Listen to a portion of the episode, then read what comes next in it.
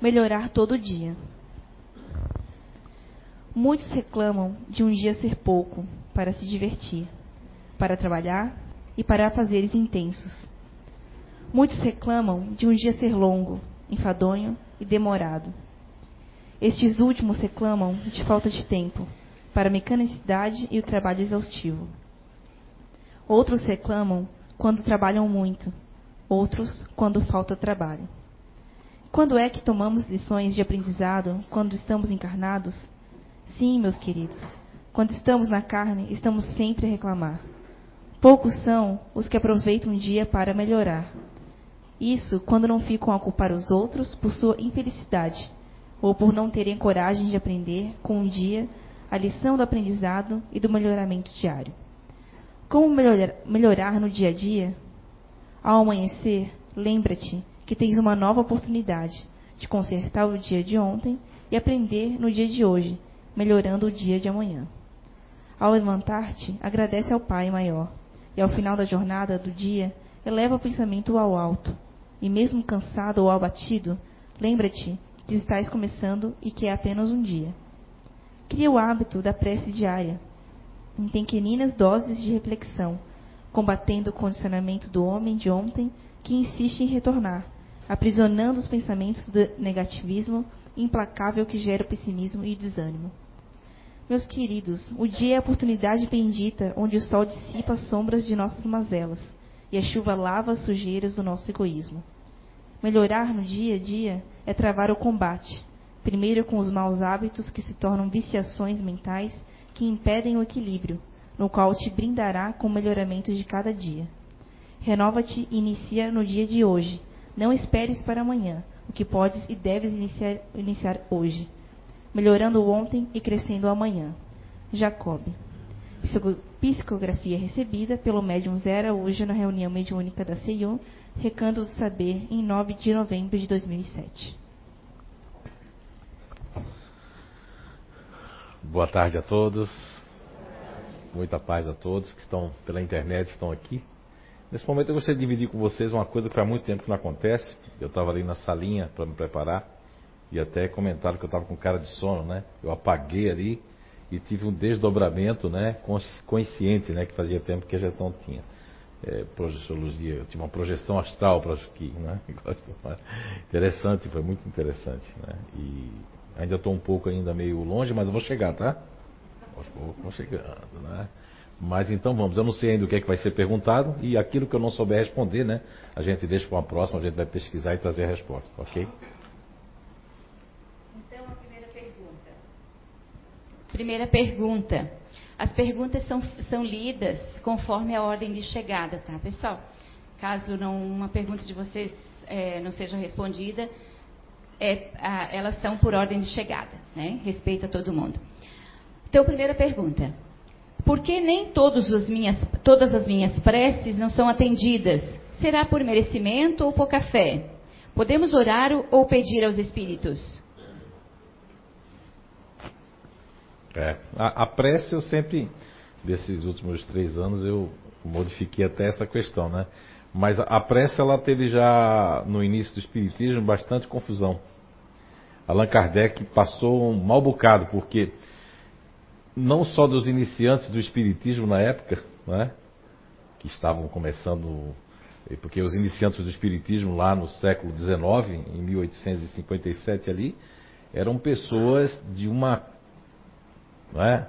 de um nível social bem elevado, de pessoas que, que liam bastante, né? nem todo mundo tinha acesso no século XIX a, aos estudos e à leitura, né? e logo em Paris, né? Então houve muitas objeções à prece, né?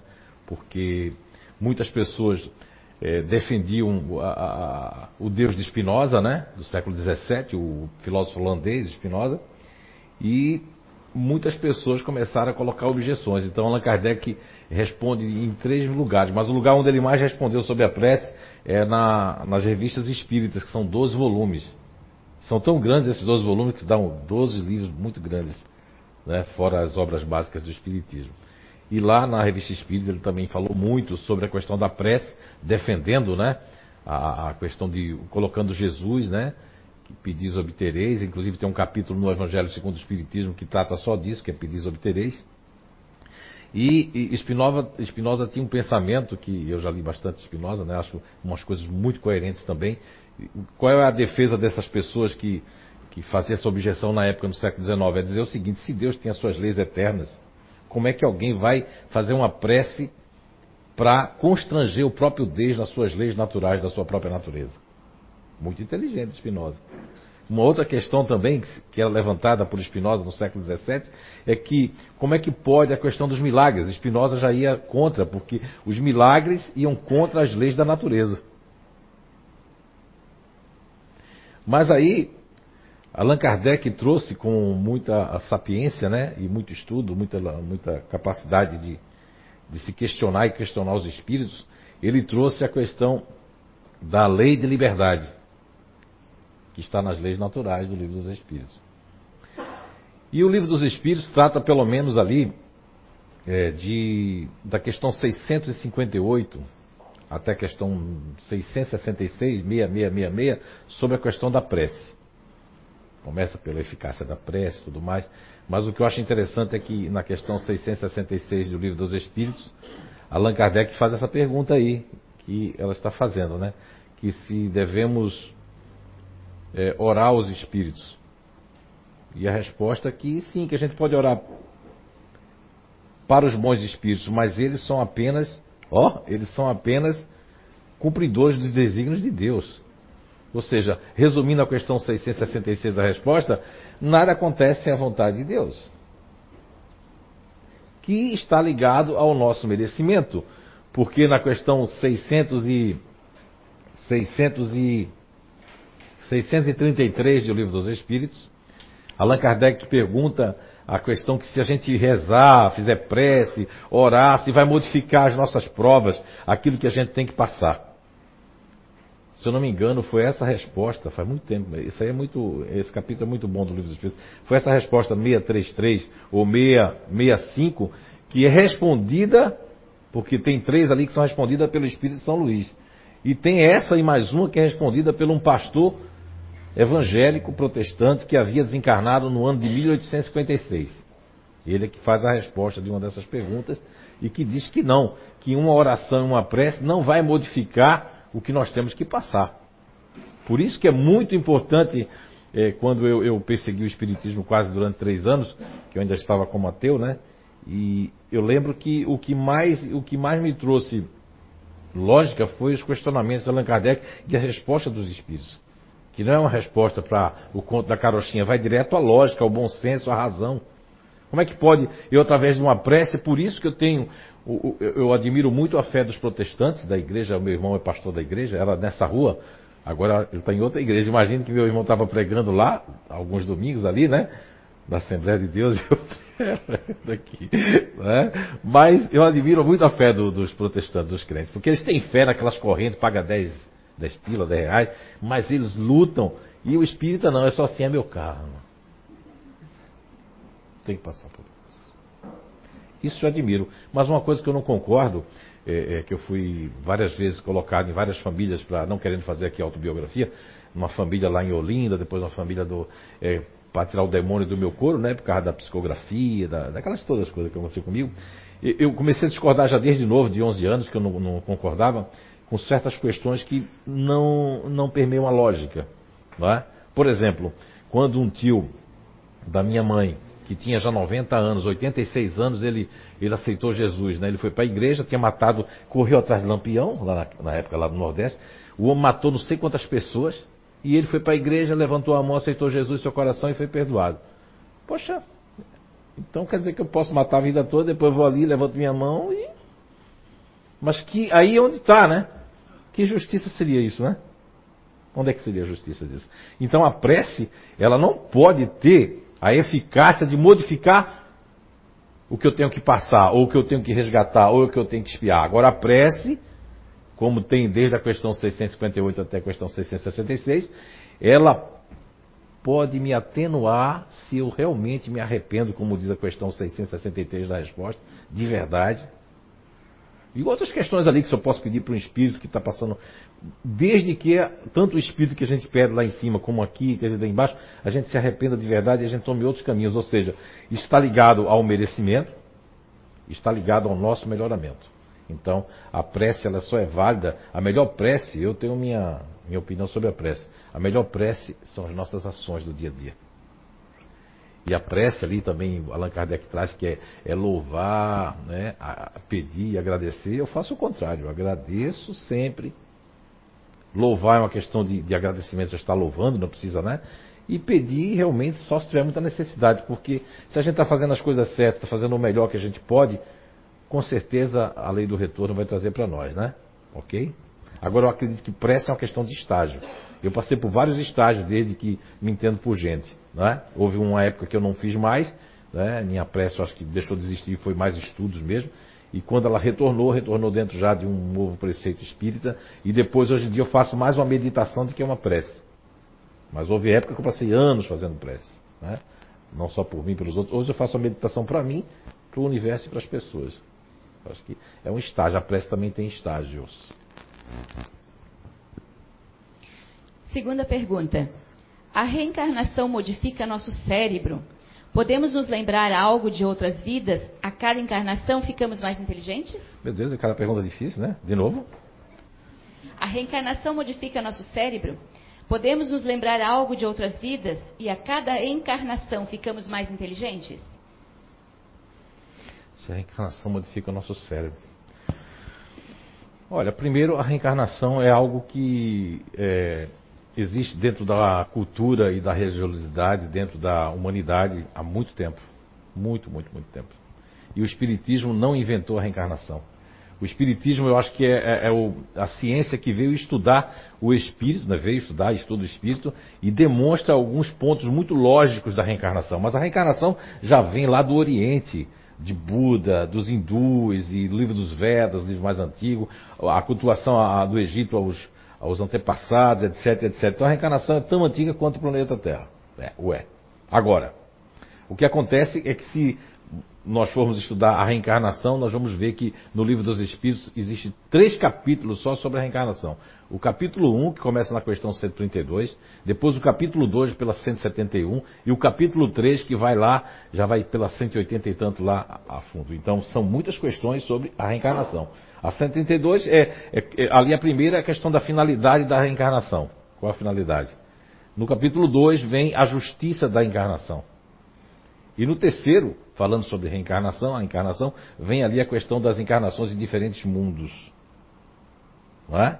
Diferentes mundos. Agora, vejamos bem, o, o, o cérebro, ele, ele muda de acordo, porque nós não reencarnamos, mesmo que for na mesma família, mas não é no mesmo corpo, né? Como eu aprendi com 9, 10 anos, quando fui para casa de uma tia minha protestante, que quando Jesus viesse, as, as catatumas, as pessoas vão se levantar. Aí eu perguntei para minha tia naquela época, meu Deus, todo desfigurado? Perguntei para ela, você aquela cabeça saindo assim? Quer dizer, porque não, não tem lógica, não tem pensamento, não tem fundamento lógico, né? Mas, porque assim, ó, na, na questão 180 de O Livro dos Espíritos, se não estou enganado, acho que é a questão 180, que trata, que Allan Kardec pergunta se, é, é, passando deste mundo para outro, é, se nós é, é, é, se nós perdemos a, a, inteligência que nós adquirimos aqui, né, a nossa inteligência, e vice-versa, né, passando de um mundo para o outro, se nós perdemos a inteligência que adquirimos. E a resposta é que não, que nós jamais perdemos a nossa inteligência. Não se perde, a inteligência não é perdida, não se perde nada. Agora, veja que importante a resposta da 180, que inclusive essa resposta estou usando num livro que eu estou escrevendo já faz um tempinho, né? Que vai ser sobre os terráqueos ali, as viagens que eu fiz para o Egito, para a Grécia e o Peru e as pirâmides. E é interessante que na 180 o que me chamou a atenção é que no meio dessa pergunta, dessa resposta, ele fala que na resposta diz assim que nós não podemos, é, vai depender do corpo que nós vamos receber e que esse estado desse corpo e que não, não vamos ter, é, é, não vamos ter os atributos para manifestá-las no novo corpo. Meu, isso me lembrou logo a questão 146 que eu sempre falo para vocês aqui, né? Que a questão do é, que Allan Kardec pergunta na 146 se o espírito tem no corpo uma sede determinada e circunscrita, se existe algum lugar do corpo, né? E que muitos aí, palestrantes espíritas, incautos, sem ler o livro dos espíritos na sua, é, na sua base, é, diz que está em epífise, mas não, aí a espiritualidade de Allan Kardec, né? Que naqueles que pensam muito está mais localizada na cabeça, enquanto aqueles que pensam muito nos outros, na humanidade, está localizada no coração.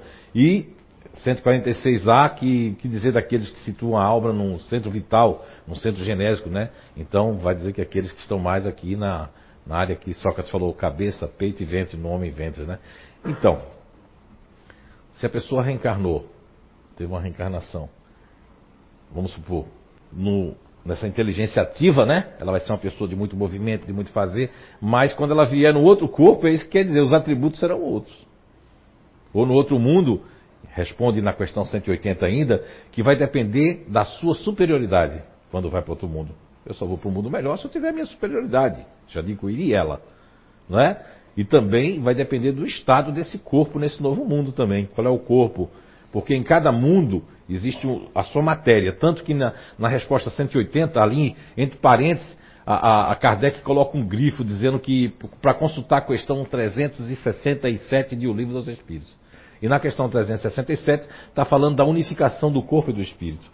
E aí a resposta da 367 é que ele se unifica, mas a matéria é somente uma vestimenta na 367. Como se a espiritualidade de Kardec, como é a, a vestimenta para nós, para o nosso corpo, ou é o corpo para o espírito. Ou seja, todo mundo não está vestido aqui? O que essa vestimenta para o corpo vai ser a vestimenta do corpo para com o espírito. Ou seja, resumindo, é, a nossa inteligência sempre fica conosco. Agora, o que acontece com o cérebro? O cérebro, é, tem muita gente aí escrevendo, dizendo que ele tem 11 mil gigabytes. Isso é comparação ao computador. Se formos nós que construímos o computador, temos bilhões, trilhões, né? De memória. A memória é uma coisa que se depende se você usar. Pega a sua casa, quem mora em casa aqui, quem mora em apartamento deixa lixo em casa, mas quem mora em casa deixa o capim crescer. Você depois só está andando pela picada assim, né? Assim com o cérebro. Se eu só assisto novela, só vejo coisa, não leio um livro, não, não vejo, não, se eu não tenho dificuldade de ler, não escuto uma palestra, não vejo uma coisa, só vejo ali futebol, só fico naquela, desencarno, como é que eu quero ir para o mundo melhor se eu fiquei estacionado? Não fiz o mal, mas também não fiz o bem, não fiz o bem, também não fiz o mal. É? Então o cérebro, ele cada, cada ano, se, você, se nós observarmos que nesses últimos 100 anos nós tivemos um avanço tecnológico estupendo. Nós vamos perceber que agora o nosso cérebro está sendo mais exigido. Ou seja, o cérebro humano tem uma capacidade fantástica. Se nós analisarmos os dois livros de Chico Xavier, muito importantes, né? um escrito em 1947, que é No Mundo Maior, pelo Espírito André Luiz, e o outro em 1952, Evolução em Dois Mundos, por Chico Xavier e Valdieira. No primeiro, no mundo maior, André Luiz está falando das três, dos três etapas do cérebro, inclusive fala do porão cerebral, que se você pode fazer, eu acredito que foi no Nosfera, foi no Arqueologia, que eu fiz uma ponte entre é, é, é, esse, esse saber que André Luiz traz com a, a teoria de Paul MacLean, do cérebro trino ou triuno, que é a camada reptiliana, que são as pessoas que foi a primeira camada do nosso cérebro, que é o porão, né? Depois a segunda, que já vai entrando que sai da, da medula espinhal e vai avançando e vai para o neocórtex cerebral, que é aquela terceira camada. Então nós vamos habitar nessas três camadas. Em Evolução em Dois Mundos, no capítulo 9, se eu não me engano, ou é 17, está falando sobre evolução cerebral. É muito interessante a Evolução em Dois Mundos, né? São livros muito interessantes para que você venha compreender mais.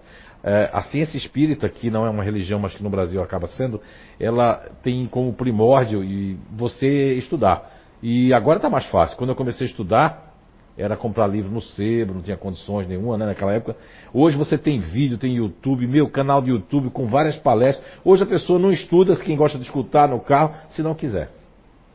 Se realmente não quer progredir. Agora você não é obrigado a acreditar nisso, não. Agora quando desencarnar a gente vai ver, né? Porque as provas da reencarnação, eu fico. Uh, recebi algumas psicografias aqui numa época que houve aqui de psicografia, que foi 2012, 2013 foram dois anos consecutivos, né? Todo mês. e Dr. Ian Stevenson e, e, psicografou em inglês aqui para o Dr. Jim Tuck, né? Não são espíritas, Dr. Ian Stevenson, a gente já tinha colocado o vídeo dele, não sabia nem que o Dr. Jim Tuck existia. O Dr. Ian Stevenson não é espírita, apesar de ter visitado o Dr. Hernando Guimarães Andrade, grande cientista, que psicografou aqui também, do IBPP, né, do Instituto de Brasileiro de Psicobiofísica de São Paulo, no Brasil, é? fundado pelo Dr. Hernando, Dr. Ney Pireto Pérez, que esteve aqui, vai estar esse ano em palestra. Vejam bem, Dr. Jim Tucker tem lá, se você colocar o caso de Ian, que é um menino que ele, ele desencarna, ó, ele desencarna, não estou falando de espiritismo, estou falando de Universidade da Virgínia, nos Estados Unidos.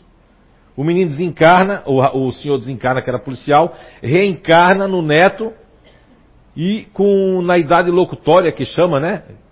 Um ano, dois aninhos, três aninhos, começa a falar com a mãe, dando de dedinho e dizendo: Eu não fazia isso com você quando você era pequena. E dizendo o nome dos gatos que só o velho sabia, os apelidos dos gatos. Isso não é espiritismo, isso é ciência. Então isso quer dizer que a gente ele voltou com a inteligência ainda, por quê? Porque se nós passarmos pouco tempo na intermissão, no mundo espiritual, nessa, nessa dimensão espiritual, se passarmos pouco tempo lá, lógico que nós vamos ter uma maior memória do que passamos, né? Porque passou pouco tempo lá, não deu nem para pagar. É? Agora, como diz a questão 332 do Livro dos Espíritos, do esquecimento do passado que muita gente contraria, né? Tem gente que diz, meu Deus, se eu lembrasse do passado seria melhor. Olha aí, eu resolveria. Tem gente que queria até que o, a, a gente lembrasse do passado igual a série. A gente tem essas séries que para ali, faz aí uma, uma introdução de como foi que parou, mas não daria certo. Já pensou você lembrar que o seu marido, sua mulher, seu namorado, sua namorada foi alguma coisa ruim do passado? Que aquele filho que você não quer, que eles chamam de depressão pós-parto, na verdade é aquele espírito que eu não quero nem tocar? Como é que seria isso? Como é que seria a pessoa lidar com uma coisa que ela não ia ter estrutura? Por muito menos, sem lembrar, tem muita gente que comete o suicídio. Por muito menos, sem lembrar, tem horrores que acontecem em famílias. Filhos roubando o pai, matando os pais por causa de dinheiro. Imaginem vocês se nós lembrássemos, né? Porque nós queremos, com o nosso orgulho, é, queremos ter a posse e o domínio das coisas, de impor as coisas. Até para a criação, para tudo. Porque isso é orgulho. Sim, a gente. É, o cérebro a gente melhora, a inteligência ela também vai ser de uma outra forma. Aqueles que foram racionais vão ser emocionais, aqueles que foram emocionais vão ser ativos e a gente não tem oportunidade de vivenciar em todas as plataformas que existem no cérebro humano e para adquirirmos mais inteligência e mais conhecimento, com certeza. Ok? Próxima pergunta. Sinto meu marido desencarnado há 32 anos. Sinto ele permanente comigo. Em horas que algo difícil se aproxima. Parece que realmente continua aqui. É, isso não é bom, viu? Porque se o marido está permanentemente aqui, isso quer dizer que ele não está bem. Porque o espírito ele tem que progredir no mundo espiritual. Inclusive, está nessas questões aí é, é, do, é, da pluralidade das existências e principalmente da, da alma. A alma tem que progredir. Agora, se ele vem em situações difíceis, é porque foi permitido. Porque veja a pergunta anterior da prece lá, se está lá. Está lá na questão 600 e, e, se não me engano, é 58 ou 59, que Allan Kardec faz a pergunta se a gente pode orar por outras pessoas e se as pessoas podem nos socorrer aqui também. Pode, mas depende. Agora, o que é que acontece? Que a pessoa tem que tomar cuidado. Às vezes são outros espíritos que estão nos acudindo e a gente criou o gatilho, o símbolo tem gente que tem aquele símbolo, sentiu aquele cheiro, fulano está aqui. Não é? Muitas vezes, olha, até os espíritos já me contaram que até santo que não era santo, era santo do pau algum espírito ficou respondendo por ele. Espírito mais superior, até o santo passar aquelas encarnações todinha e tomar fazer, agora vai lá e toma conta do teu, né? O pessoal que está fazendo procissão e, e escambau aí. Porque o cara não era santo. Mas todo mundo fez aquilo, alguém vai ter que tomar. Lugar do marido, da mulher, alguém também toma. Porque o espírito, se ele não for no mundo espiritual também progredir, fazer, é, estudar, fazer outras coisas para poder voltar melhor, ou até para ir para outro mundo. Já pensou o espírito que não vai para outro mundo? Que é a questão, né? Que eu falei para vocês, que começa na 172 em diante. 172 a 180 vai, que é inclusive a reencarnação em outros mundos. Como é que eu vou. Como é que. Se você fica me chamando direto, né? Ela fica me chamando direto, eu não posso nem progredir em outro mundo. Eu tenho que vir através de sonho lá.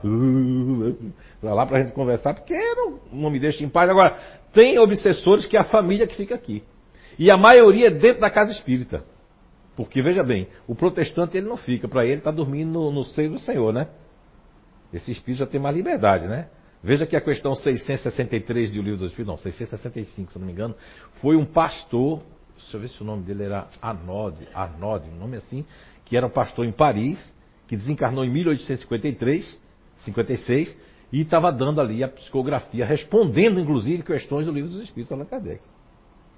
Dando o parecer dele no mundo espiritual. Que ninguém dorme. Não é? Quantos milhões de espíritos tem na Terra? Sete e vírgula alguma coisa? Bilhões? André Luiz disse no mundo maior que é três vezes mais que está desencarnado. Três vezes sete, vinte e um, né? Hum? Todo mundo querendo reencarnar. E tem outros mundos. Agora, o que é que deve fazer? Qual é a pergunta mesmo? Eu, 32 anos, eu me lembro que é 32 anos que desencarnou. E que está sempre 30, sim, ela sente ele 32 anos junto dele, desencarnou 32 anos, mas ela sente ele permanentemente junto com ela. Tá? E aí também ela fala que horas que são difíceis, se horas difíceis se, apro se aproxima e parece que realmente continua ali. É, inclusive ela é de outra cidade, a pessoa que fez a pergunta, né? Da cidade do litoral. Estão me dizendo aqui, estão me dizendo que está muito bem, mas nem sempre é ele que está que às vezes ele também não pode estar. Agora, porque assim, a gente não pode ficar recorrendo aos espíritos de novo, de, direto, né? do jeito que existe o fanatismo no, nos evangélicos, o fanatismo, existe também os espíritas fanáticos também, que tudo é, por exemplo, quando existe derrubar o avião, né? Cai um avião. Resgate coletivo. Não, não. Tem muita coisa que acontece, falando disso. Tem acidentes que acontecem aqui no Oktoberfest, como um rapaz que a espiritualidade me disse que ele não era para ter desencarnado. Desencarnou 10 anos antes, ou, não, 30 anos antes que 10 anos, 30 anos antes. E que há 10 anos quase que ele ia desencarnar de novo. Mas aí já tinham protegido já. Tantos desencarnos na nossa família que não era para ter acontecido. Agora, lógico, eles aproveitam, não, vamos, vamos dar um desconto ali, foi isso.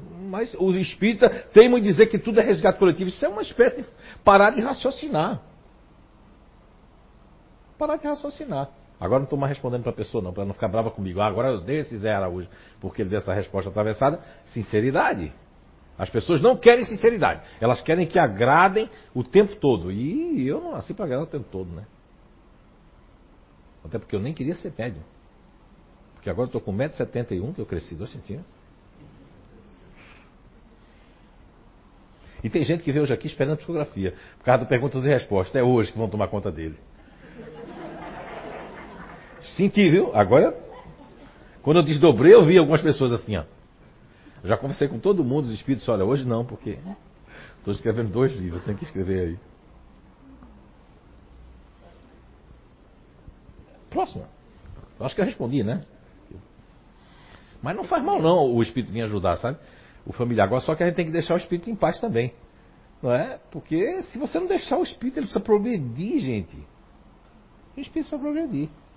A gente mistura muitas coisas. Eu costumo dizer, é, é, quem trabalha comigo sabe, né? A Bia por acaso trabalha, né, Bia? Lá eu sou um homem, aqui eu sou outro, né? Aqui é o cara que. Aqui é aquilo que eu acredito. Agora eu não posso deixar. Quando o pessoal está lá no Face, lá eu pedi a minha filha, porque JF Araújo, os protestantes pararam de. pararam de colocar coisas lá e de pedir coisa, por quê? Porque duas pessoas ou três, coitado, não por maldade, fez assim, colocou lá, ô Zé Araújo, recebeu psicografia, do lá.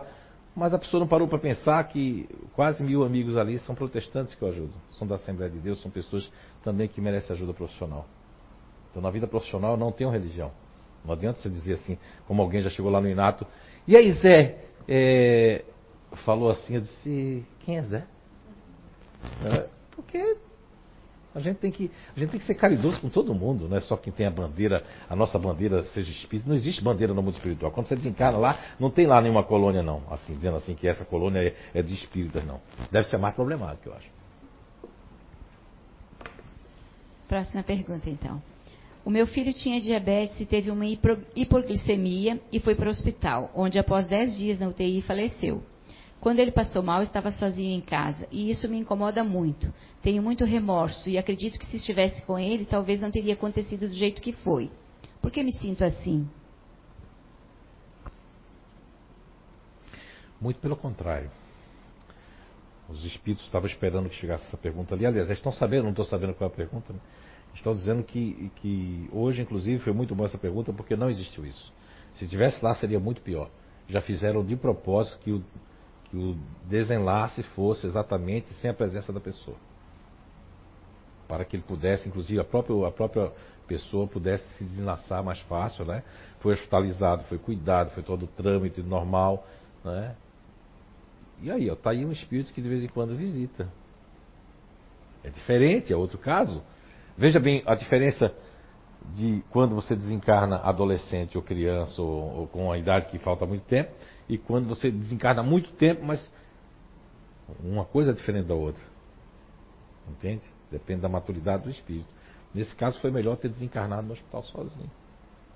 Porque a gente quer julgar. E esse sentimento de culpa, por que sente? Porque alguns grupos naturais de inteligência, algumas personalidades vão sentir culpa de qualquer jeito. Vão, é, é, porque a pessoa fica com aquele sentimento, a saudade e vira um remorso que a pessoa se culpa. Algumas pessoas se culpam, outras não. Outras culpam os outros, né? Mas algumas também puxam a culpa para si mesmo. Isso é uma questão de, de, direcionamento. Se você não precisa se identificar, mas outro momento, né? Estou vendo ali a Gisela que voltou do Chile. Seja bem-vinda, Gisela. Outro momento procuraria a Beatriz, a Gisela, a Anice, né? a Fabiana, as pessoas que estão aqui na casa para fazer uma conversa fraterna. É, quer dizer, conversa já é fraterna, né? Isso é uma maneira. O José Luca lá de Portugal diz que isso não é certo dizer conversa fraterna, porque a conversa tem que ser fraterna. Mas é um apelido, eles não entendem também. Tem coisas lá que a gente também não vai entender, né? Eu acredito que é de um país para outro muda os desígnios das palavras, né? Embora seja a língua portuguesa. Mas numa conversa aqui, né? Para as pessoas também. É, de hoje, o que, que eu posso dizer é que, que a pessoa, lógico que se encontra bem, a pessoa aqui não vai se encontrar, mas a outra está. É que nós queremos determinar aquilo do resgate que nós temos que passar. Nós não vamos lembrar que abandonamos pessoas e que essas pessoas que a gente não quer que se vá estão, estão indo porque lá no passado fomos nós que não queríamos saber. Olha, olha que resgate fantástico. Eu sinto em mim, tá, agora a dor, né? Dos outros, né? Pimenta nos olhos dos outros é, como dizer, suco, refresco. Eu estou dizendo isso com a maior seriedade e serenidade. É que a pessoa tem que compreender que é isso que o Espiritismo também trouxe para mim. O porquê dos porquês. Porque traz a justiça das encarnações. A justiça dos resgates, das expiações. E lógico, uma mãe, um pai passar por um processo desse não deixa de ser um resgate, ser uma expiação. Eu tenho o Eduardo aqui e, e, e a Mônica, a Pamela, né? Que o filhinho deles desencarnou, encontraram o, o Ceil, né, Beatriz? O filhinho desencarnou com sete ou foi oito anos? Oito anos, é. Passou um processo, eles trazia a criança aqui, trazia lá, trazia não sei o que lá, não é? E eu já sabia que a criança ia desencarnar. Só que eu, eu, eu, eu evitava eles sempre de conversar, né? A se vem conversar com eles, eu digo, não vou, porque eu vou terminar dizendo, deixa eles ficar, porque esse é o processo que eles estão passando.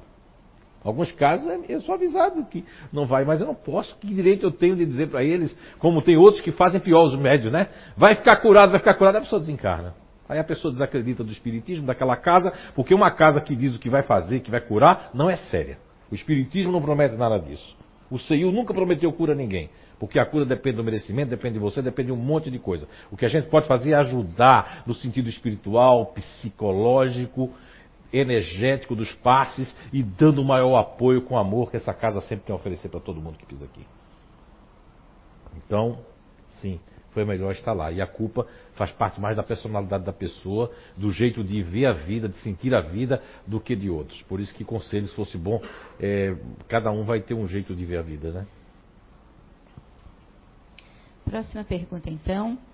Sendo que nossa evolução é inevitável, qual o propósito dela? Ou melhor, há um ponto final dessa evolução ou é uma busca ou marcha eterna? Então, Hoje eu falava aqui da, dos três capítulos da, da reencarnação, né? E o capítulo, o primeiro capítulo que fala sobre a reencarnação, que é a questão 132 do livro dos Espíritos, onde Allan Kardec pergunta qual a finalidade da encarnação, né? E é mais ou menos o pensamento de Allan Kardec, este mesmo pensamento. Um homem que aos 54 para 55 anos, poliglota, que foi que formou o primário em Paris, um professor Hipólito Denisard Rivariu, né? né? Ele foi convidado para aquelas mesas girantes, ele disse saia conversa para boi dormir, não dessa forma, dizendo que enquanto né, um cientista, um homem super desconfiado, estudou no, no método Pestalozzi em Yverdon, na Suíça, quando ele, aos 54 para 55 anos, é convidado pelo cientista para ir para uma casa da Madame Plaison lá, e aí vê um negócio meio doido. é, transferências de objetos para dentro da casa, espíritos e tudo mais, e aquilo ali ele foi questionando, questionando. Se você ler o livro dos espíritos, você vê que toda hora Kardec quer derrubar os espíritos. Encontrar uma falha, uma fenda para dizer isso aqui é, é charlatanice. Então isso é que é legal no Espiritismo, porque ele é, ele, hoje o Espiritismo está mais para os jovens do que para os mais velhos. Porque é, no Evangelho segundo o Espiritismo, onde tem ali os bons espíritas, né? E diz na segunda página que que às vezes crianças saem da adolescência ou pessoas sem nenhum estudo entendem melhor o espiritismo do que pessoas com grandes culturas e comunidade. Quer dizer que isso aqui vai direto à lógica. Quando a pessoa fica é, é, ruim escutando isso, é porque o seu espírito não está preparado para isso. O seu espírito ainda está querendo viver o mundo, viver as coisas do mundo. É uma questão de evolução. A evolução não é a questão. Cada vez que a gente reencarna, a gente melhora. Voltar, os espíritos disseram, ninguém tem essa questão de retroagir. A gente sempre ou estaciona. A história de Santo Agostinho. É uma história muito bonita, né? Tem gente que não gosta, tem gente que não sabe. Mas Santo Agostinho, até os seus 30 e poucos anos, foi um devasso mesmo. Experimentou de tudo. Né? Se tivesse droga naquela época, ele tinha fumado maconha, qualquer tinha feito tudo. Não que seja bom. Depois ele disse: agora não quero mais nada disso. Agora eu vou viver um mundo espiritual, viver a vida espiritual e vou ajudar as pessoas. Quer dizer que força, coragem de, de mudar. Tá? Acho que é isso que a pessoa tem que ter. Né? Então, às vezes, as pessoas ainda querem ainda aquele vício, aquilo está dentro do. Porque isso vem dentro do, do. Essa, dentro da sua capacidade psíquica espiritual, vem aquela vontade. Né? Só muda da taverna do vinho para outra coisa. Né? Então, é uma questão de. A gente pode experimentar tudo. Né? Eu nunca experimentei droga nem maconha, mas não condeno quem fuma, nem, nem julgo. Eu não tenho moral para falar com uma pessoa que, que experimentou maconha e cocaína, porque eu seria um, um falso. Né? Agora, uma pessoa que, por exemplo, Fumei cigarro. Eu posso dizer por fumar de cigarro que isso não presta, né? Faz 30 anos que eu deixei de fumar. Exatamente 30 e poucos anos quando eu conheci o Espiritismo, que eu comecei a, a dar passe, né? Antes disso, aliás, aliás, foi antes. Antes mesmo eu disse que não ia mais. Mas aquilo fortaleceu mais ainda para eu não voltar nunca. Eu posso dizer para uma pessoa que fumar é uma coisa ruim. Eu posso dizer para uma pessoa que na época eu fumei tinha um monte de comercial na, na televisão, que a gente tinha que fumar para conquistar as moças, né? Que cigarro era cigarro, era feito de tabaco. Agora hoje muitas pessoas me contam aqui, tem a Souza Cruz aqui bem perto, que o cigarro hoje é feito de um monte de lixo com mais o tabaco, porque tem pouca plantação de tabaco, né? Então na época que a gente fumava, pelo menos fumava tabaco, né? Hoje a gente não sabe o que, é que esse pessoal está fumando. Inclusive tenho filhas minhas que fumam. Não é? Parei de ficar triste, ficar assim. Hum, o pulmão é dela, a reencarnação é dela. Eu dei todos os ensinamentos que eu pude dar. Levei para a campanha do quilo quando era pequena, fiz de tudo. Só tem uma filha hoje que. Filha que eu digo, espiritual consanguínea que está no espiritismo, que é ela, que essa menina que está sentada aqui é minha filha, viu? Ela não gosta disso, é minha filha, o nome dela é Débora. Não é? Sabia? Eu, eu, eu sou mais pai dela do que a mãe dela é mãe dela. Por quê? Porque eu já falava dela sem antes ela nem estar tá grávida da minha filha. Isso não é a evolução da reencarnação? Ela não tinha que vir? Eu cantava uma musiquinha para ela, só aproveitando a pergunta, tá? Cantava uma musiquinha assim, ó, para ela ficar com bem vergonha, não é bom? O nome dela é. Não, eu vou falar pra vocês que ela é a coisa mais linda que papai pode ter. O nome dela é Débora. Eu cantava isso para dormir, né? Tu vê. Eu cantava isso, quer dizer, é um espírito que eu conheço há muito tempo, não é? Não é isso? Então, afinidade. Então, assim, essa afinidade, essa evolução espiritual, a gente, é, eu entendi a pergunta ali, se vai ter um final, tem. Vai chegar um momento, é, tem um momento, a você que fez a pergunta, que espíritos como Chico Xavier, é, Gandhi, todo mundo condena. Tem gente que fala mal de Gandhi porque Gandhi, como vem de uma cultura, cultura hindu, que tinha que fazer muito sexo, Gandhi fez muito sexo mesmo. Eu acho que era 70 vezes por dia, estou exagerando, mas não umas 10 vezes por dia. E depois Gandhi disse, não, agora eu vou ter, eu vou, não vou fazer mais sexo. Vestiu aquela fralda lá, aquele negócio lá, e é, é, que eu não sei dizer, lá, havia aquilo, eu esqueci o nome. Vestiu aquela fralda e ó. E a mulher dele, a outra que ficasse agora, não tem mais. Agora é vida espiritual, agora eu quero vencer esse negócio dessa Inglaterra com a paz, sem guerra, sem nada. É, o sexo está aí porque ele deve estar tá aí. E se não fosse uma coisa sagrada, não existiria, né? Agora tudo dentro do equilíbrio. Então, a evolução, nós vamos chegar a um momento que não vamos mais, só vem aqui como uma missão. Não é? Como missão, para ajudar as pessoas, para é, fazer alguma coisa, trazer algum outro conhecimento, só pela questão de missão. Não é isso? E quem vem com missão tem mais alguns é, poucos privilégios que pode errar mais do que aqueles que não vieram. Tem pessoas que já tá na linha que se fizer só pensar naquele erro já vai Não tem gente que a gente vê assim, que faz o que quer, não acontece nada. E tem gente que faz um pouquinho de nada. Tem gente que se desviar um dinheiro não dá nada. Mas tem gente que se não devolver 50 centavos, meu Deus do céu. No outro dia já está doente. Não é isso? Não, não. A gente está evoluindo. Não é eternamente isso não. Agora, lógico. Veja quantos bilhões de sóis tem. Quantos planetas tem na nossa Via Láctea. Quantas coisas tem ainda para a gente viver, né? Não é isso? Os cientistas agora estão em dúvida se esses planetas que estão no nosso sistema solar já foram habitados ou ainda vão ser habitados. Já começou a dúvida, ó. Porque isso já vai começar, né? Eu não tenho dúvida, mas eu não falo porque eu não quero depois perseguição dos, do, do movimento espírita, porque a doutrina, a ciência espírita é maravilhosa. Agora, se tem algum do movimento espírita que faz você desistir do espiritismo, não desiste por causa dessas pessoas, não. Porque Allan Kardec, ele mesmo diz, o espiritismo não é kardecista, porque Allan Kardec não era espírita. O cristianismo, Jesus não era cristão, porque Jesus né, foi, antecedeu a isso. E nem Buda era budista. Quem faz isso é o homem. Quem persegue, quem inventa, quem cria imposições, quem cria coisas, quem faz medo, é tudo homem, porque com os defeitos dele que ele implementa dentro do espiritismo, do protestantismo, dentro de onde, onde quer que seja. Em pleno século XXI, falando de evolução dessa pergunta, nós temos os muçulmanos que são pessoas que fazem a caridade, fazem tudo mais, temos aquela, aqueles muçulmanos radicais que pegam o próprio conhecimento, né? E coloca para matar, para perseguir. Mas onde é que está lá, quer dizendo que é para fazer aquilo? Aquilo foi escrito num século onde a mulher tinha que usar aquilo ali. E os protestantes do Brasil não fazem a mesma coisa? Pega o Velho Testamento para cobrar dinheiro, para fazer não sei o que lá, para dizer não sei o que lá. Está vendo? Você é uma questão só de interpretação. De ser criança espiritual ou não. Próxima pergunta. Uma gravidez é diferente da outra. Isso se deve ao espírito qual está vindo, resgates e provas, ou ao GNI, Grupo Natural de Inteligência, ou personalidade, em que o indivíduo vai reencarnar.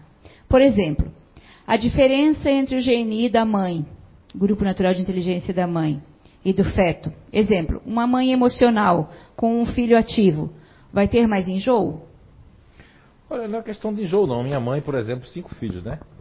Ela sempre disse assim, ó, cinco filhos, nenhum dos cinco tem nada a ver com o grupo natural de inteligência da minha mãe. Para quem não sabe o que é isso, tem vários livros que explicam isso aí, são descobertas que nós fizemos na natureza. E existem. Tem aqui caneta? Tem, né? Bem, basicamente existem 12 GNIs, né? Desses 12, quatro estão no filtro emocional, quatro estão no filtro, o campo, né, como queiram chamar, racional, e quatro estão no campo filtro, né, ativo.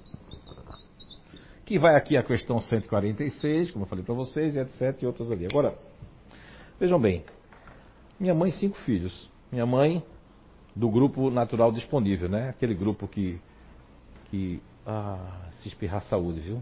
A senhora está bem, quer que eu pegue uma aguinha, né?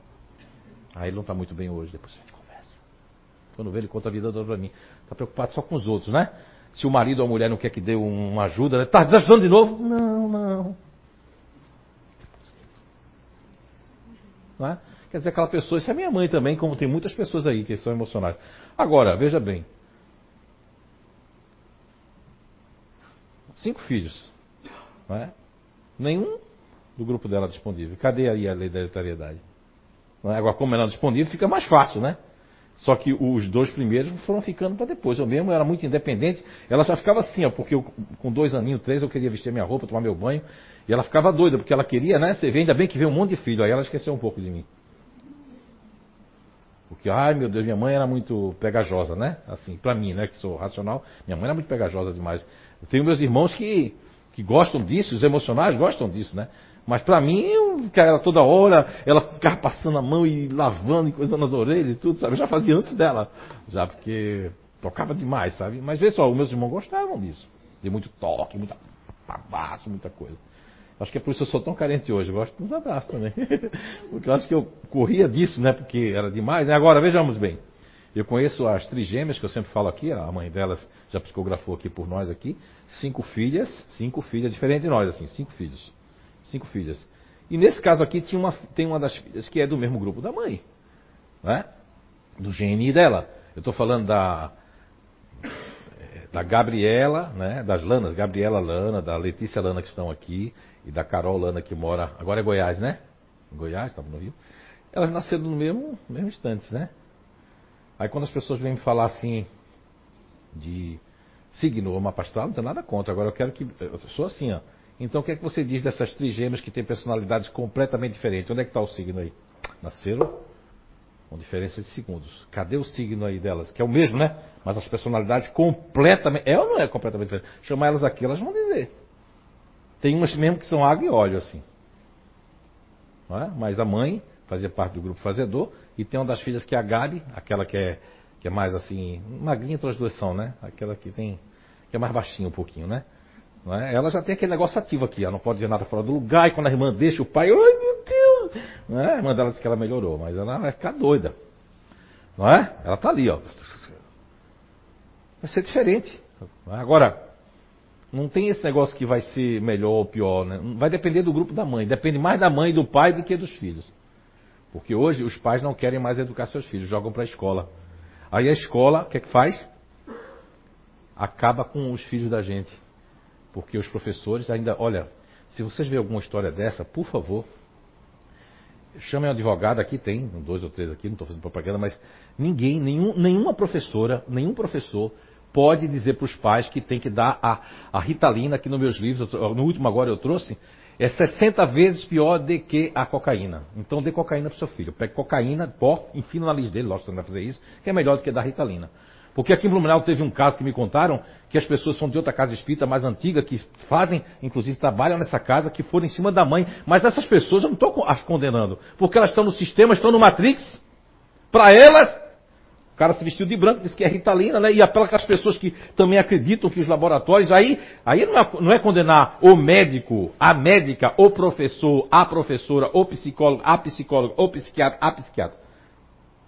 É condenar esta coisa errada que tem. Então, um pai, uma mãe, não existe melhor ou pior de dar. Você vai ter que conhecer os grupos do seu filho, conhecer a você mesmo, que faz uma diferença incrível, e lidar com isso, porque nós temos que saber lidar com as diferenças. Não é porque pensamos de um jeito que a gente quer que nossos filhos pensem daquele mesmo jeito, que a pessoa tem que pensar daquele mesmo jeito. Isso não existe. Isso traz infelicidade quando a gente quer que as pessoas façam o que a gente quer que elas façam. O ser humano ele tem esse livre-arbítrio. Seja namorado ou namorada, o ciúme mesmo é uma insegurança. Tem mães que têm ciúme do filho, não é ciúme só de uma mulher. Tem ciúme. Um, do, um, um dos meus filhos disse que tinha ciúme da criança, do pequenininho, quando nasceu. E assim. Aí já dá para se ver que aquele ali foi concorrente na, na outra vida. Porque não pode um bebezinho, a pessoa ter ciúme de um bebezinho com dois meses. Não explica isso. Onde é que vai tirar? A pessoa fica chateado, com raiva. Só a reencarnação consegue provar isso. E os filhos que nós temos são os filhos que nós merecemos. Existe palestrante que diz que é, nós pedimos para nascer, pedimos para aquela cidade. Olha, esqueceu também muitos palestrantes que acham, ele está tá achando que toda reencarnação é programada. Uh -uh. Existem as reencarnações compulsórias. Quem já pagou imposto compulsório de cheque aqui? Ó, só os mais velhos, de imposto, de gasolina. Compulsório quer dizer uma coisa que a gente está tirando sem a gente ter autorizado. Imagine espíritos de estrupadores, espíritos que, que fazem o mal, espíritos de assassino quando vão reencarnar na Terra. Eles não têm direito de escolher onde vão nascer, não têm direito de escolher, não têm direito. Então isso se chama reencarnação compulsória. E não é só de assassinos, pessoas que erraram muito, pessoas que eh, eh, eh negligenciaram, eh, fizeram coisas nessa encarnação que não era mais para fazer, vão, não vão ter muito poder de decisão, porque não tem condições. Aonde que uma pessoa tem condições de decidir onde vai reencarnar? Não tem lógica isso. Não, é? não faz sentido. Agora, falando das personalidades, não importa se você qual é a tua personalidade, importa, primeiro de tudo, é a caridade e o amor para com seus filhos. E a irmã Rosália, no, no Evangelho segundo o Espiritismo, falando de caridade moral e caridade espiritual, ela traz algo muito legal, muito bonito, porque ela diz que é muito fácil fazer a caridade material. Você pega ali uma cestinha básica, faz uma coisa, agora a caridade moral, ela é mais difícil de ser feita. Por quê? Porque eu tenho que aturar aquelas pessoas que pensam diferente de mim. Eu tenho que aturar pessoas que me perseguem, eu tenho que aturar pessoas que parece que eu não sei o que, é eu fiz com elas. Isso é mais difícil. Não é tão fácil, mas é mais meritório aos olhos da, da justiça divina, da justiça das reencarnações.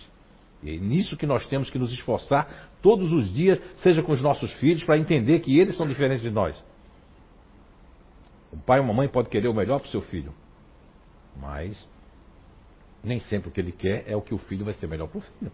Eu conheço pais aí que conhecem os grupos, conhecem tudo, quer que o filho seja advogado ou engenheiro, mas o filho quer ser músico, e aí?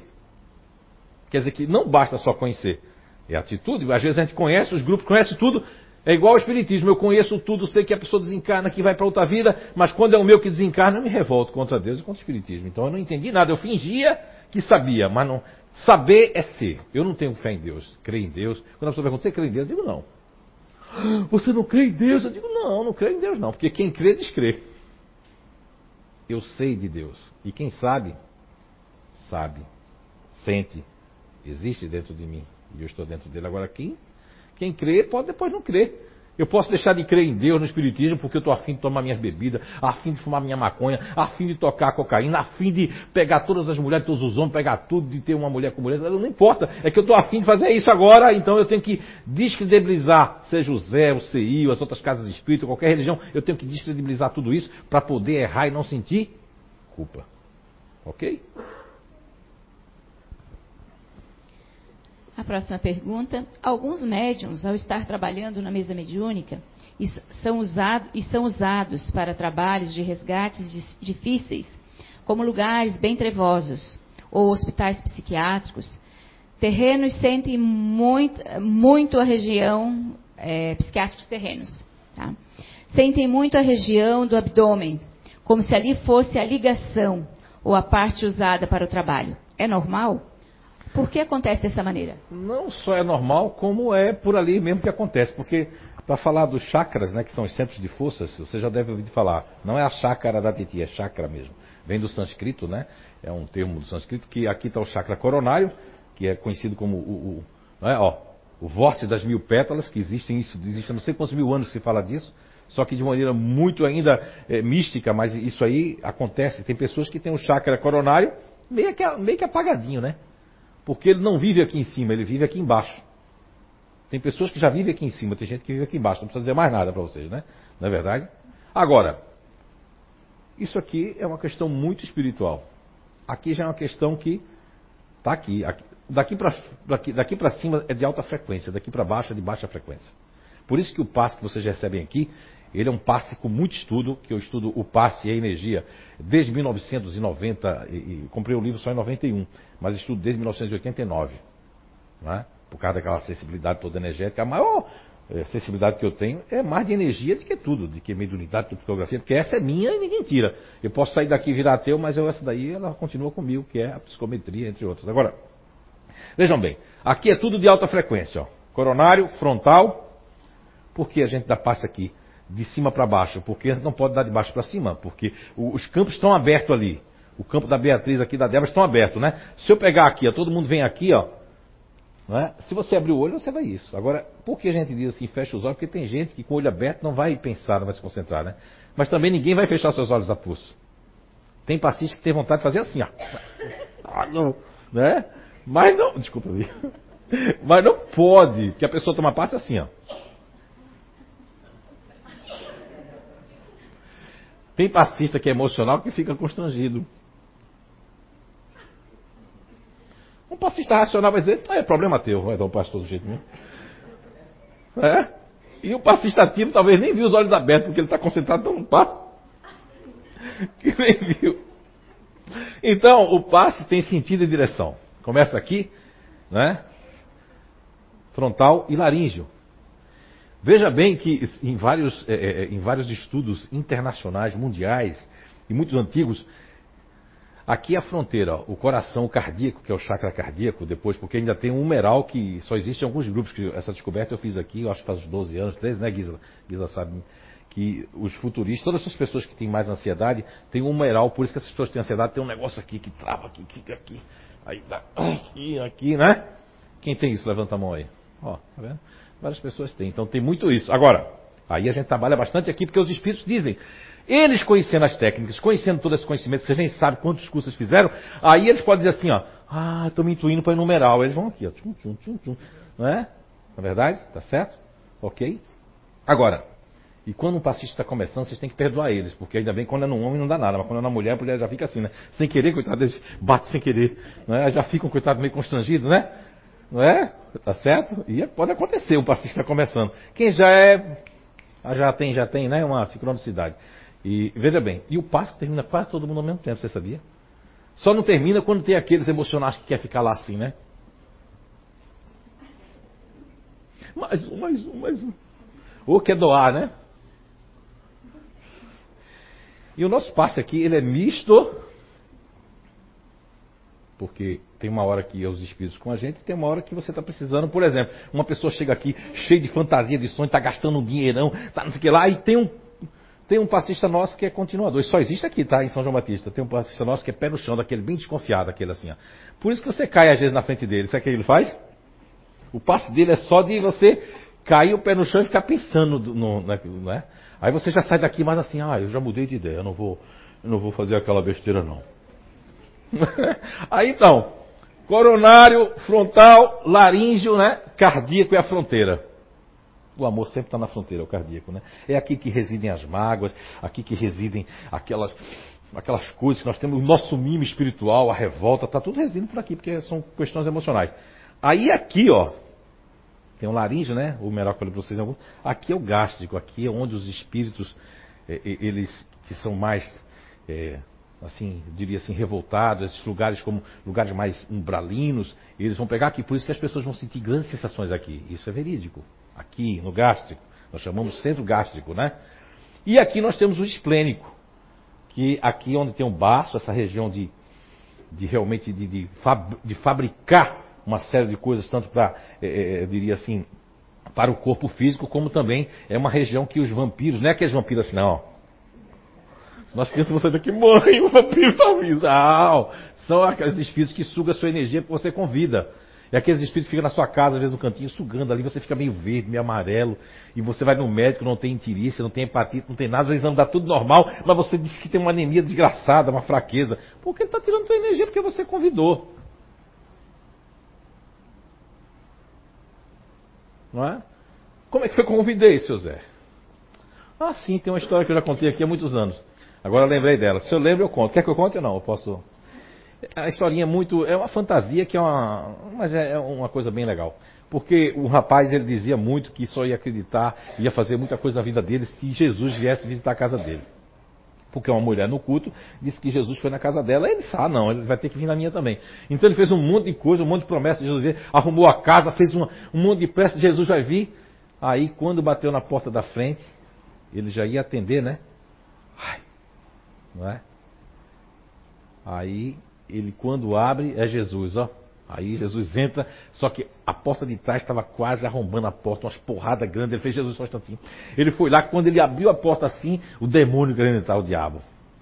Sai daqui! Não, aí é meu lugar, não sai daqui! Mas a cozinha estava cheia, sabe de quê? Garrafa de bebida, de vodka, de cerveja, de tudo, né? Ponta de cigarro, de maconha, cocaína. Aí o, o diabo disse: Não, eu quero entrar, que é meu lugar. E ele, com muito esforço, conseguiu fechar a porta. Daqui a pouco ele disse: Jesus, ai, seja bem-vindo. E na, na mesa tinha uma Bíblia aberta, né? Estava lá no Salmo é, é, 91, aquele que habita no esconderijo do Altíssimo, a sombra do pode fazer essa do Senhor, meu Deus, meu fortaleza, meu fortaleza. E tinha o Salmo 23, Senhor, meu pastor, não me fortaleza, ali, tá, e estava ali. E aí, Jesus assim, aí Jesus já ia falar, né? Jesus disse assim, e aí, é, quando Jesus ia começar a falar, a janela do quarto, tá, tá, tá, tá, batendo, ele, só um instantinho, Jesus foi lá, e aí quando viu, era o demônio do diabo querendo entrar. E ele disse, sai daqui! aqui tu não pode entrar. E o quarto estava cheio, aqueles videocassetes, cheio de pornografia, cheio de, de fita, aquelas coisas, aquelas coisas todas. E aí ele conseguiu colocar. Aí ele não, não aguentou, disse, Jesus, como é que pode? Tu tá na minha casa, o diabo quer entrar aqui de todo jeito, por quê? Não aguento, eu tenho tanta coisa para falar. Aí Jesus respondeu para ele, mas você só me deu essa parte da casa. Então, quando nós convidamos espíritos que vão vampirizar a nossa comida, é por causa das nossas formas de pensamento, é o que nós desejamos, é o que nós pensamos. Não adianta a gente dizer para namorada, para o marido, para a mulher, não, não, eu estou bem, eu não estou com ciúme de você não. E a primeira oportunidade, o celular, desgraçado, tá com a senha.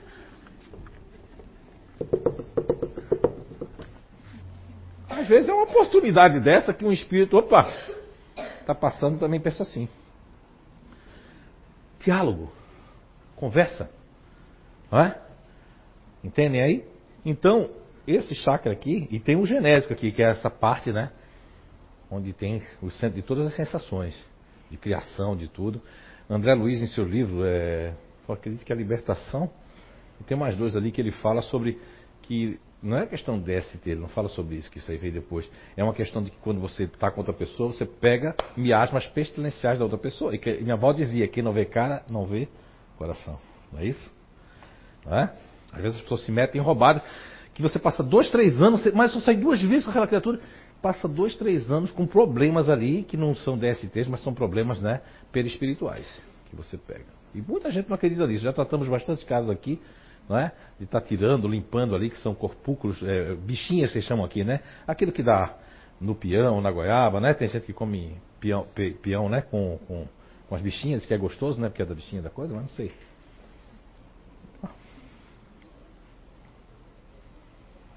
Acabou? Mais uma. Mais uma. Já deu a hora, são seis. Eita, esse cara aqui é até seis e cinco. O grau de sentimento de culpa é inerente ao grau de evolução do espírito ou o geni também influi? Ou influi. Os emocionais sentem mais culpa. Vou imitar aqui um, um, empresário, que ele não é dessa cidade, ele me disse que quando ele fazia terapia aqui comigo, que eu atendi ele aqui na Rua Goiás ainda, na minha casa, ele dizia assim, olha, eu fiquei com tanta raiva do senhor naquela terapia, ele passou duas sessões sem vir também não dei bola. Como eu não tenho muito emocional já, né? Emocional eu tenho para sentir caridade, para sentir amor pelas pessoas, para sentir respeito, para ajudar. Isso é outra coisa. Agora, eu estou falando de um emocional destabilizado, né? Então ele disse que, que não sentia nada, que não sentia culpa. Aí ele disse que teve um aniversário, por isso que ele voltou para atendimento. Ele disse que teve um aniversário, que a mulher dele disse que não ia. Começou a brigar porque não queria aquele pessoal, mas ele disse que ia. E ela não foi. Então ele nem curtiu o aniversário lá com o pessoal. Aí você pergunta, tá tudo bem? Pergunta para mim.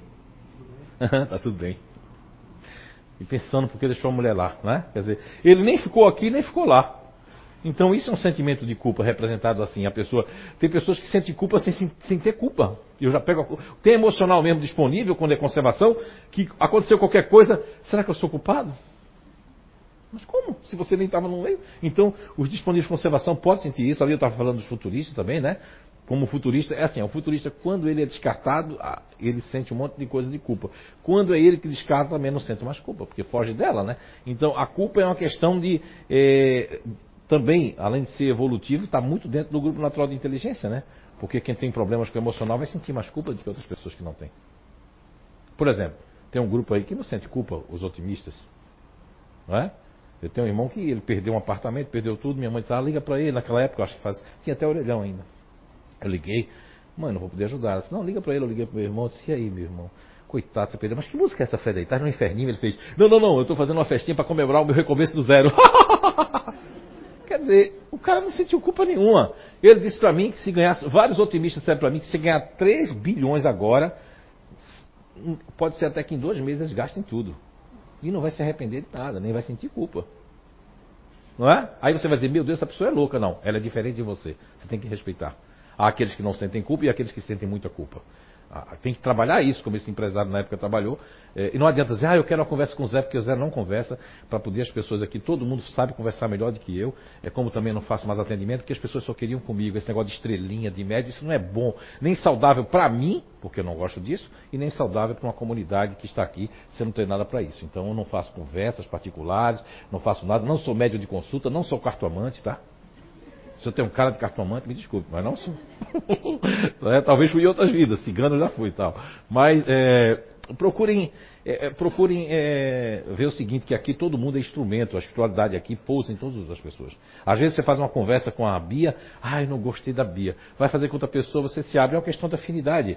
É, casa espírita é uma questão de estar numa igreja ali. Eu não condeno os protestantes, vocês estão ali, é melhor que estar tá fazendo coisas erradas, matando, não é melhor estar tá ali?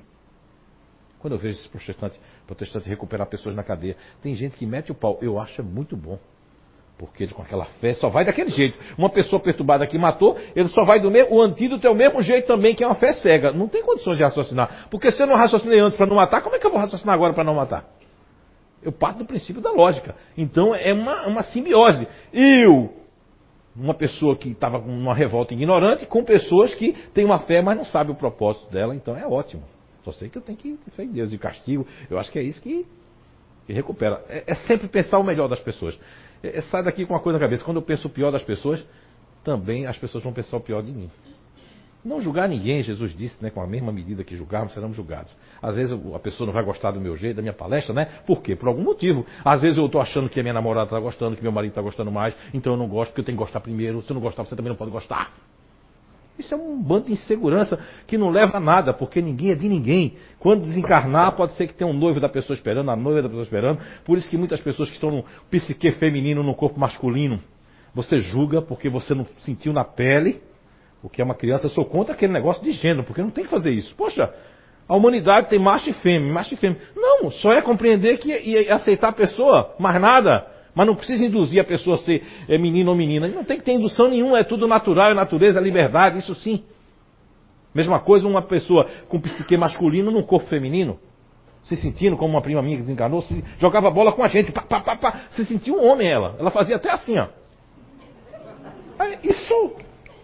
Eu olhava assim e dizia, meu Deus, mas Sônia parece um homem, não parece uma mulher. Eu tratava a Sônia como um homem. Eu nem não me lembro se a gente não tomava banho todo mundo junto, mas ninguém nem olhava mais se era menina. Então, porque aquilo era a representatividade energética, psicoespiritual da criatura, da pessoa. Quem somos nós para julgar? E se um dia tivermos um filho, ou vamos nascer assim na outra vida, porque julgamos muito.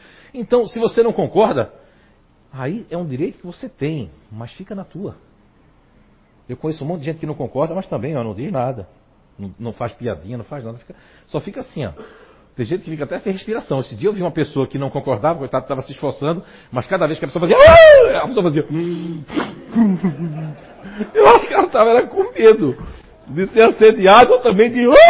Irmão, sair do armário. Sei lá, poxa, mas eu fiquei eu, pela pessoa assim, digo, meu Deus, a pessoa está ali constrangida, porque a pessoa conversava com a outra, mas muito assim, sabe? Gesticulava muito. E às vezes quase que batia nele. Ele fazia assim, já se tremendo todo, ó.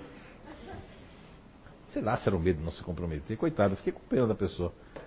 Não é? Fiz até uma vibração para aquele momento que ele passasse. Agora, faz julgando não, nem sai. Quando não tem falta de assunto, fica julgando com os outros, metendo o pau também. Não sabe. Se a pessoa está falando mal, faz as três peneiras de Sócrates que eu já ensinei aqui, né? Se isso vai ser bom, se isso é verdade, se isso vai acontecer o que de bom na nossa vida. Encerrou? Então, é, ah, eu vou contar mais uma historinha, mas essa é a que eu devia ter contado na prece lá, porque me lembrei e passei direto. É, a, isso é uma história que passou, se eu não sei onde foi. É, eles estão pedindo para contar duas, posso? Agora, agora não sei eu não, essa aqui. É, primeiro eu vou contar uma que, que me mandaram até uma mensagem, é, que estava programado essa para eu contar, eu acho, mas eu esqueci. É assim, ó, isso já todo mundo já deve ter recebido pela internet, que um aconteceu na, acho que foi na Índia, se não me engano, não foi no Egito, no Cairo, né? Diz que um turista americano foi lá para conhecer um sábio e o sábio só tinha no seu quarto um banco, uma mesa e uma cama. Umas três mudas de roupa ou quatro. E aí o turista fez, cadê seus móveis, né? A primeira coisa, pergunta que ele fez, em ele perguntar para o sábio como é que é a sua vida, não perguntou, cadê seus móveis? Aí o sábio disse assim, cadê os seus? Aí o turista disse, eu só estou aqui de passagem. E o sábio respondeu, também só estou aqui de passagem. Não é? Ou seja, tem gente que, que começa a acumular coisas como se fosse vir aqui para sempre. É verdade? E quando a gente quer deixar para os filhos com muita segurança, acontece uma coisa que tira tudo deles se eles não merecerem. Porque o que acontece é que o tempo é igual ao rio, né? A água vem no rio, bate na gente, mas aquela mesma água que volta não é a mesma, já é passada. Então, nada volta. A gente está seguindo, a gente tem que seguir em frente. Tirar as mágoas do nosso coração, tirar essas coisas que atrasam a nossa vida, mudar o nosso temperamento, melhorar para poder evoluir e poder realmente um dia já não reencarnar mais aqui. Conhecer outras coisas, outros mundos, outros corpos, porque nós somos espíritos eternos. Esse corpo perece, mas o nosso espírito jamais. Tá certo? Então, muita paz e uma excelente semana para todos nós e que possamos estar cientes né, de que a fé está dentro da vontade e da disciplina de buscar aquilo que a gente quer. Corra atrás de sonhos de vocês, porque o tempo não para. Muita paz.